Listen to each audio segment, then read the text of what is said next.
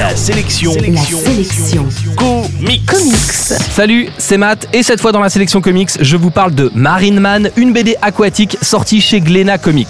Ian Churchill est un de ces auteurs de comics superstar il y a quelques années, qui est désormais reconnu seulement comme un très bon dessinateur. Alors qu'il travaille pour DC Comics, Ian Churchill se casse la main droite et ne peut plus dessiner. Bien décidé à tromper l'ennui pendant son arrêt de travail, il apprend à dessiner de la main gauche et lance une nouvelle série inédite, c'est la naissance de Marine Man.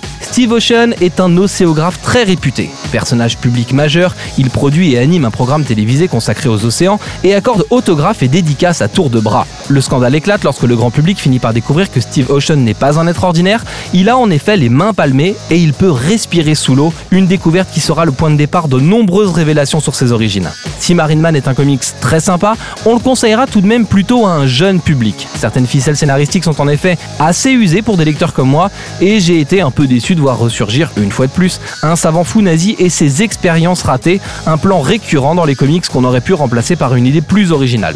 Pourtant, Marine Man mérite le coup d'œil. D'abord, c'est une bonne porte d'entrée dans le monde des comics. Et puis, les fans de Ian Churchill vont être déboussolés. Il livre ici un comics aux antipodes de son style habituel. Ce comics est tout en rondeur, ultra coloré. On croirait un dessin animé couché sur du papier. En bref, la sélection comics aujourd'hui, c'est Marine Man, le comics aquatique de Ian Churchill. C'est dispo chez Glénat Comics et ça coûte un peu moins de 15 euros. L'info en plus, les super-héros aquatiques sont à la mode ces temps-ci. Le premier tome des aventures d'Aquaman, par exemple, est sorti chez Urban Comics. L'histoire et les personnages sont un peu plus adultes. Et si on conseillera Marine Man aux moins de 16 ans, les jeunes adultes préféreront probablement les aventures et l'humour distillés dans les pages d'Aquaman. La sélection comics, c'est votre nouveau rendez-vous quotidien avec les comics.